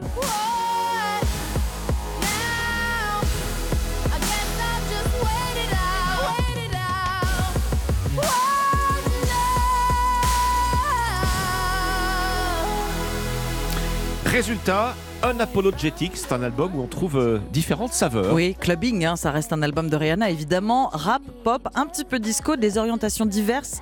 Grâce à la participation de nombreux invités, elle va jusqu'à proposer un déroutant piano-voix, le morceau Stay, minimaliste, enregistré avec euh, le chanteur de Nashville Mickey Echo. Euh, ça fait partie depuis de ses morceaux les plus emblématiques. All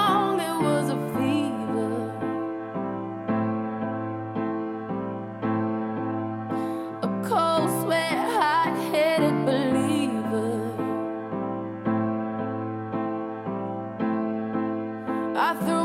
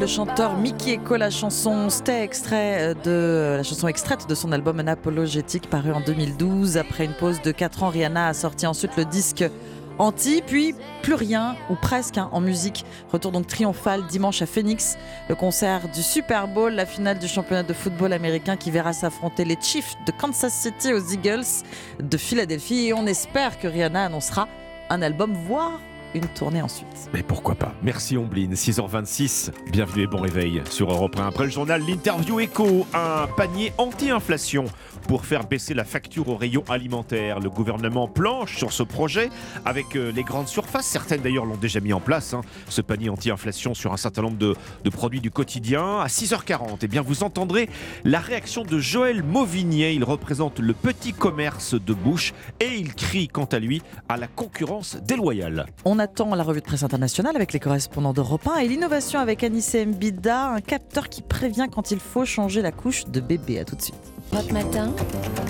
Alexandre Lemaire et Amblin Roche. À la une, ce nouveau tremblement de terre de 5 degrés 6 dans le centre de la Turquie tôt ce matin. Pas plus d'informations pour le moment. Dans le sud de la Turquie, touché par deux tremblements de terre hier, le bilan ne cesse de s'alourdir. Plus de 4300 morts. Les secouristes français sont en route. L'acte 3 dans la rue aujourd'hui contre la réforme des retraites. Nouvelle manifestation partout en France. Les transports un peu moins impactés que la semaine dernière. Comme un mauvais film, le triste spectacle donné par les députés hier à l'Assemblée nationale, brouhaha et nom d'oiseau pour ouvrir les débats sur la retraite à 64 ans. Et puis les Césars, européens partenaires de Canal+, le dîner dénommé, c'était hier soir au Fouquet's, à Paris. Dans la catégorie meilleure actrice, Marie Jiquel a rencontré Virginie Efira.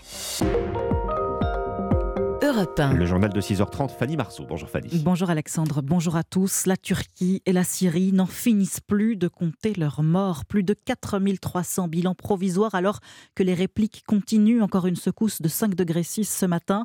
Les dégâts provoqués par les séismes d'hier sont impressionnants. Rien qu'en Turquie, les autorités ont recensé 5000 immeubles effondrés. Des tas de gravats sous la neige dans lesquels les secouristes tentent de trouver des survivants. Selon le président turc, 45 pays ont déjà proposé leur aide. Hier, 139 membres de la sécurité civile ont quitté Paris pour Ankara.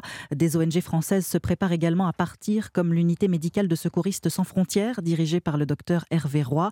Il attend le feu vert de la Turquie et de l'OMS pour envoyer une vingtaine de personnes sur place. La première demande, c'était surtout sur des hôpitaux de campagne, avec euh, des blocs opératoires, des lits d'hospitalisation, etc. C'est des grosses structures. On est en capacité de faire de l'ambulatoire, euh, au moins une centaine de patients par jour. C'est-à-dire qu'on est capable de faire de la consultation pour de la traumatologie, des, plaies, des fractures, euh, pathologie médicale. Euh, parce que nous, on est une équipe capable d'aller au plus près de la population pour donner les soins. Le docteur Hervé Roy de Secouristes sans frontières au micro européen d'Alexandra Gégi. En Syrie, c'est surtout l'aide russe qui est attendue. 300 militaires seraient déjà sur place selon Moscou. À Rajo, près de la frontière turque, une vingtaine de combattants de l'État islamique ont profité du chaos pour s'enfuir d'une prison militaire. Il est 6h32, troisième journée de grève et de manifestation contre la réforme des retraites. Europe 1 vous accompagne toute la journée dans les transports, Euh, les transports où la situation est moins difficile que lors des mouvements précédents. Oui, à la RATP, cette fois, toutes les lignes de métro fonctionnent, même si plusieurs stations sont fermées. Côté SNCF, en revanche, les RER sont fortement perturbés. Un train sur 6 sur le RER D, un sur 2 sur les RER A et B et un sur 3 pour la ligne C. Et en moyenne, côté TGV, 1 sur 2 et un, TER, euh, un 3 TER sur 10. On va y arriver. La mobilisation qui devrait encore être très suivie aujourd'hui. Selon les informations d'Europe 1, le renseignement prévoit entre 900 000 et 1 100 000 manifestants. Alors, qui de la rue ou de l'hémicycle sera aujourd'hui le plus bruyant? Hier, eh bien, c'était la cacophonie au Palais Bourbon pour le premier jour de débat sur la réforme des retraites. Ambiance, cours de récréation. Comme à l'école, la présidente Yael Braun-Pivet a dû taper du poing sur la table. Mes chers collègues, dit-elle, on n'est pas dans un amphi, on n'est pas dans une manif, on est dans l'hémicycle de l'Assemblée nationale. Un cirque qu'a déploré, en s'égosillant elle, elle également, la chef de, la, de file de la majorité, Aurore Berger. Cela fait 40 minutes, 40 minutes que nous avons perdu, 40 minutes où nous ne débattons pas des retraites, 40 minutes de perdu pour le débat qu'attendent les Français. Alors oui, posons la question, qui dans cet hémicycle fait la courte échelle à l'extrême droite? C'est vous. Qui dans cet hémicycle vote le plus avec le Rassemblement national? C'est vous. Nous, nous voulons débattre et nous sommes ici pour débattre. C'est vous, c'est pas nous, passe d'armes entre la majorité et la NUPES qui réplique avec une accusation. Vous n'êtes pas légitime à réformer les retraites. Écoutez la députée insoumise Rachel Keke. tous les ministres et les députés qui sont favorables pour faire travailler les gens jusqu'à 64 ans. Qui d'entre vous a déjà fait un métier pénible? Qui d'entre vous peut lever la main et dire moi aujourd'hui, j'ai dû pousser des chariots avec 52 kilos de ciment. Personne, vous n'avez pas le droit de mettre en genoux les gens qui tiennent la France debout. La NUPES, dont la motion de rejet du texte n'a pas été adoptée, idem pour la motion référendaire du Rassemblement national.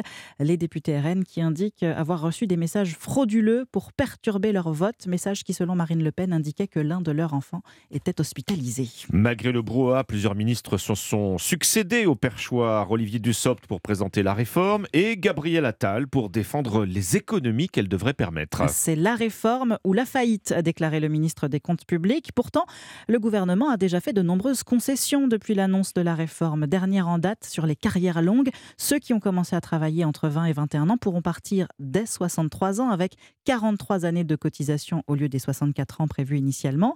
Conséquence, Barthélémy Philippe, de plus en plus de départs avant l'âge légal. Oui, avec cette nouvelle concession, ce sont jusqu'à 30 000 personnes supplémentaires par an qui pourront prendre leur retraite avant 64 ans.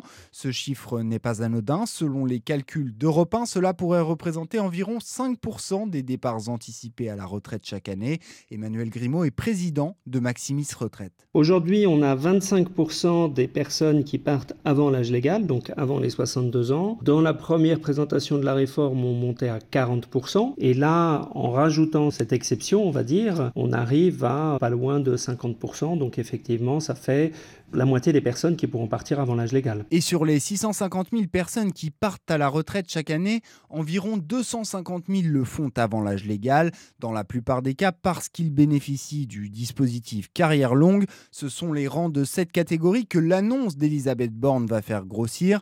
De son côté, Matignon retient une fourchette basse, 2 à 3 de départs anticipés en plus chaque année. Barthélémy Philippe. Enfin, ce dîner en grande pompe pour les plus grands acteurs français. Hier soir, le célèbre restaurant Le Fouquet's euh, sur les Champs-Élysées recevait les nommés au César. Et parmi eux, Virginie Efira, de nouveau nommée cette année dans la catégorie meilleure actrice pour le film Revoir Paris. Elle raconte à Marie Jiquel le moment, le moment précis où elle a appris sa nomination. Comme on est au début de l'année, il y a des bonnes résolutions. Comme j'avais plus fait de sport depuis 2003, je me suis dit il faut s'y remettre. Franchement, les abdos fessiers, tout ça, c'est d'un ennui monumental. Et là, c'est arrivé à point nommé. J'avais même oublié, je ne savais plus très bien à quelle heure c'était. J'entretiens une sorte de flou pour pas être comme une imbécile. Là, il est à 9h18, c'est dans. Ben voilà, donc. euh, voilà, et donc à 10h ou un truc dans le genre, je me rappelle plus, mon téléphone sonne et j'ai pu faire oh là là mon Dieu, voilà, et interrompre cette séance de sport. Donc merci vraiment les Césars, grâce à vous, j'ai passé une meilleure heure. Quoi. Merci les Césars pour m'avoir empêché de faire du sport, Virginie Fira, au micro de Marie Jiquel.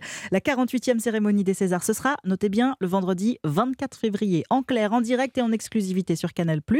Et à cette occasion, dans toutes vos émissions et vos rendez-vous d'infos, eh bien, vous retrouverez une journée entièrement dédiée au cinéma sur Europe 1 qui est Oh, partenaire. Rendez-vous est pris. Merci Fanny Marceau. 6h38, bienvenue sur Europe 1. Comment faire baisser la note de votre budget alimentation? Le gouvernement songe à un panier anti-inflation avec la grande distribution. Le petit commerce parle de concurrence déloyale. Vous l'entendrez euh, dans un instant avec euh, Joël Mauvignier de l'Union des entreprises de proximité. A tout de suite. Alexandre Lemaire et Omblin Roche sur Europe 1. Les prix de l'alimentation ont continué de flamber au mois de janvier. Le gouvernement réfléchit à un panier anti-inflation. Il s'agit d'inciter la grande distribution à vendre à bas prix une liste de produits de première nécessité. Le projet pourrait aboutir le mois prochain, mais il provoque la colère des petits commerçants. Votre invité Alexandre, c'est Joël Mauvigny, vice-président de l'Union des entreprises de proximité, président de la Confédération générale de l'alimentation en détail. Bonjour Joël Mauvignier.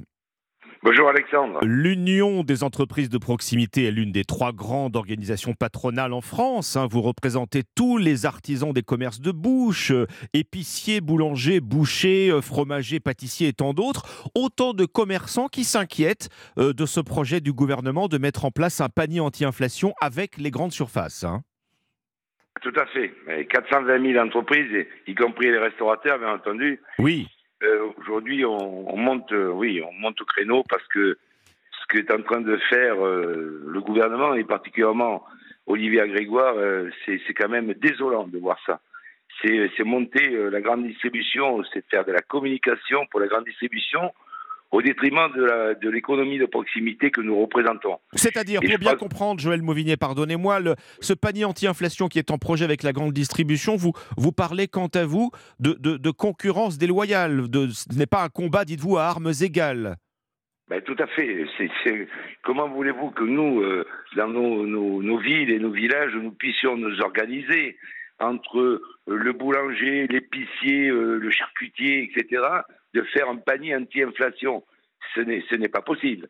Euh, alors que euh, pendant la période Covid, euh, tout le monde était content de, trouver, de nous trouver ouverts. Donc aujourd'hui, je ne comprends pas, sachant que dans ce panier anti-inflation, qu'est-ce qu'il y a dedans? C'est 50 produits. Est-ce qu'il y a que du Made in France? Ou est-ce qu'il y a euh, autre chose? Euh, Et ça correspond à quoi? C'est du produit non alimentaire, du produit alimentaire, il y a du bio, on parle de tout, il y a une cacophonie euh, incroyable. Bon, vous accusez également la grande distribution, hein, je vois, de, matraquer en quelque sorte, en termes de communication, hein, de faire de la pub opportuniste, Joël Mauvignier, en- sur, le, principe, de, sur le thème de l'inflation, hein, des, des- prix bas, des prix coûtants qui sont pratiqués déjà par un certain nombre de chaînes de la grande distribution. Exactement, parce que bon, déjà, il y en a, il y en a que deux aujourd'hui qui, qui, qui partiraient. hein, je ne vais pas les citer, Euh, mais tous les autres, bien entendu, quand on parle de grande distribution, tout le monde est, est- est- annoncé. Quand on parle de, de grande distribution, c'est tous ces grands distributeurs qui, au demeurant, qui au demeurant, n'ont pas fait comme nous. Euh, vous le savez très bien, euh, euh, l'Insee le prouve. Ils ont augmenté le- les prix de, de 13,5 nous, les artisans, nous n'avons pas répercuté ces hausses pour le moment. On est loin de là. On mange, on mange notre marge actuellement pour fidéliser notre clientèle. Vous mangez votre marge, ça ne va pas durer. Non, ça va pas durer, ça ne peut pas durer, tout à fait.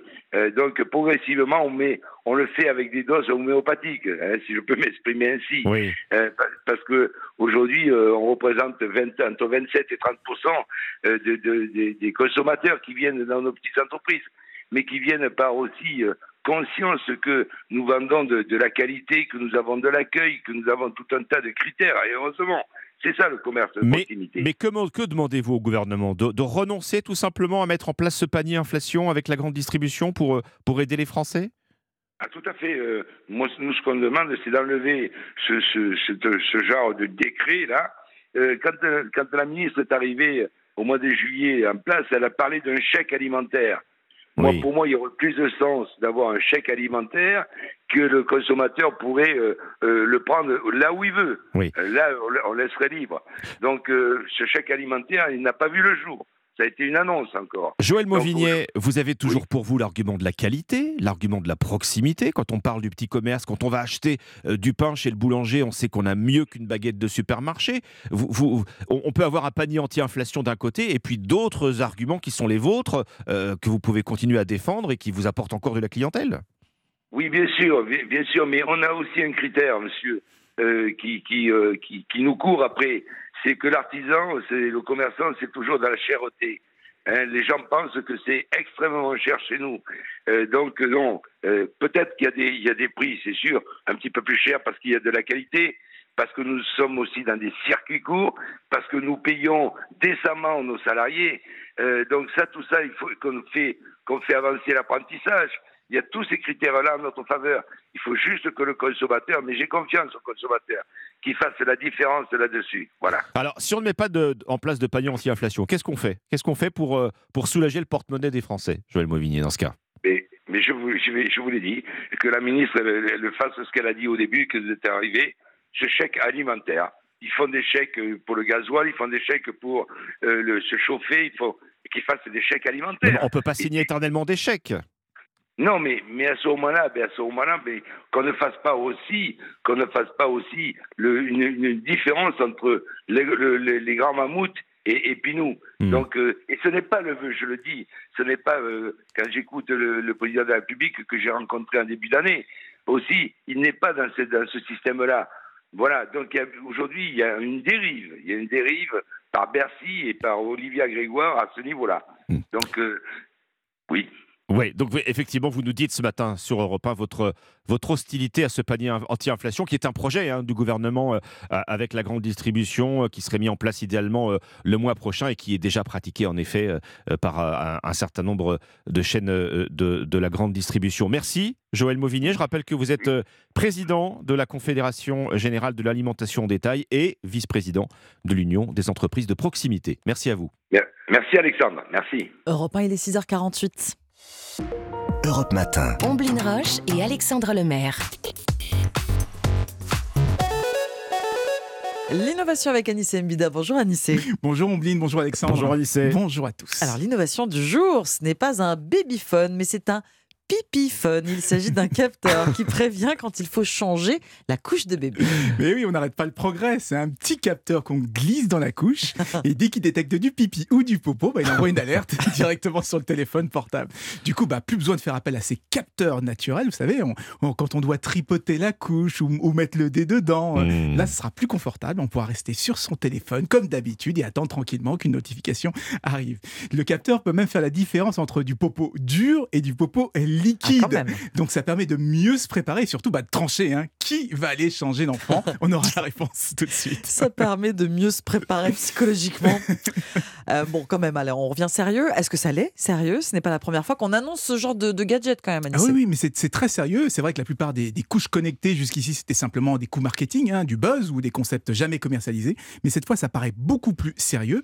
C'est un capteur conçu par des chercheurs de l'université Penn State aux États-Unis. Un capteur à la fois réutilisable, aussi fin qu'une feuille de papier et qui ne coûte que quel- quelques centimes. hein. Du coup, bah, il fonctionne avec n'importe quelle couche, ce qui est quand même essentiel. Et ce qui a permis de signer des accords avec plusieurs spécialistes de la puriculture euh, pour la commercialisation. Donc oui, on pourrait bientôt rester connecté en permanence avec la couche de son petit bébé. À voir maintenant bah, euh, s'il y a de la demande. Euh, Qu'est-ce que vous en pensez, vous, Alexandre, vous qui êtes en plein dedans en ce moment? Ah bah euh, oui, effectivement, vous avez raison. Mais moi, moi, je suis très curieux du, de fait euh, de- de- d'essayer. mais enfin, à, la maison, on repère assez vite les alertes couches quand même. Mais, je suis quand même curieux d'essayer ce, ce petit, ce le, petit le capteur. capteur nasal, Ouais, ouais, ouais, ouais. il fonctionne bien. Exactement. Alors, alors, il n'y a pas que les enfants qui sont ciblés, il y a aussi les personnes âgées dans les EHPAD notamment, euh, parce qu'il y en a beaucoup qui n'osent pas dire quand leur couche est sale. D'ailleurs, c'est pas évident non plus pour les auxiliaires de vie. Et bien, avec ce capteur, euh, tout pourrait se faire de façon beaucoup plus fluide. Alors, jusqu'ici, c'était possible, mais uniquement avec des couches spéciales qui coûtent très cher. Mais avec le prix de ce nouveau capteur, le prix très bas de ce nouveau capteur, c'est une technologie qu'on pourrait étendre beaucoup plus facilement à davantage d'établissements. Donc, à défaut de convaincre les parents, peut-être qu'on va convaincre les grands-parents. Merci, Anissé. Merci Anissé. Europe Matin. Alors, 6h50, le journal permanent Alban Le Prince. Après la bataille à l'Assemblée hier, la bataille dans la rue, aujourd'hui, acte 3 de la mobilisation contre la réforme des retraites. Selon les informations d'Europe 1, jusqu'à 1 100 000 manifestants sont attendus dans tout le pays, encadrés par 11 000 policiers et gendarmes. Côté perturbation, la SNCF annonce un TGV sur 2, 3 TER sur 10, des difficultés également en région parisienne, dans les RER et le métro. En Turquie et en Syrie, c'est une course contre la montre pour tenter de retrouver des survivants sous les décombres après le violent séisme d'hier. Alors que la terre a encore tremblé ce matin, le dernier bilan fait état de 4300 morts. Des renforts arrivent du monde entier, dont 139 secouristes français. Et puis à Toulon, deux hommes placés en garde à vue hier après la violente agression de trois policiers en civil samedi soir, dont l'un s'est vu prescrire 30 jours d'ITT. Le parquet indique qu'il va demander l'ouverture d'une information judiciaire et leur placement en détention provisoire. Nous devons aider le continent africain. to live with us the European dream. Good friend of Taiwan. Europe Matin. Première étape de la revue de presse internationale. Nous sommes en Israël. Bonjour Ariane Ménage. Bonjour. Les séismes meurtriers en Turquie et en Syrie ont été ressentis dans toute la région, hein, jusque chez vous, en Israël. De quoi traitent les journaux du pays ce matin? De l'aide humanitaire promise par le Premier ministre israélien à Damas. Un geste rare souligne le quotidien Haaretz. Israël et la Syrie n'entretiennent pas de relations diplomatiques. Les deux pays sont même toujours officiellement en état de guerre. Benjamin Netanyahou dit répondre à une requête diplomatique après les tremblements de terre meurtriers. Il ne précise pas qui en est à l'origine, probablement Moscou ou Damas, spécule le Mahariv, malgré les démentis du régime syrien. Selon le Yediot Aharonot, Israël prévoit d'envoyer en Syrie du matériel d'urgence, des médicaments, des tentes, des couvertures. Des hôpitaux israéliens proches de la frontière pourraient aussi accueillir des blessés. Un dispositif similaire avait déjà été mis en place pendant la guerre civile syrienne. Nous voici maintenant au Japon avec vous, Bernard Delattre, à la une de la presse japonaise. L'accord conclu par l'alliance Renault-Nissan. Le quotidien Asahi note qu'il a été signé à Londres et non à Tokyo ou à Paris, en terrain neutre donc, après des mois de pourparlers tendus. Nissan va investir dans Ampère, le futur pôle électrique de Renault, qui en échange va réduire de 43 à 15% sa participation dans Nissan. Ce sera l'égalité parfaite en termes d'actionnariat, se réjouit le journal nationaliste Sankei. L'agence Kyodo note que le déséquilibre en la matière était une source de tension permanente, et il ne se justifiait plus pour le quotidien financier Nikkei. Il y a 20 ans, Renault et Carlos Ghosn ont sauvé Nissan de la faillite, mais désormais, le japonais domine le français largement en termes de vente. Pour le Japan Times, l'Alliance a chuté à la quatrième place mondiale. Elle a donc du pain sur la planche. Son succès est vital pour notre économie, insiste le Yomiuri, qui rappelle que l'industrie automobile emploie près de 6 millions de Japonais. Nous sommes enfin au Maroc avec vous, Alexandre Blanc. De quoi parlent les journaux marocains ce, mar- ce matin? D'un projet de tunnel entre le Maroc et l'Espagne. 40 km sous la Méditerranée, à travers le détroit de Gibraltar, un ouvrage de génie civil qui sera l'un des plus grands de l'histoire, précise le magazine tel quel.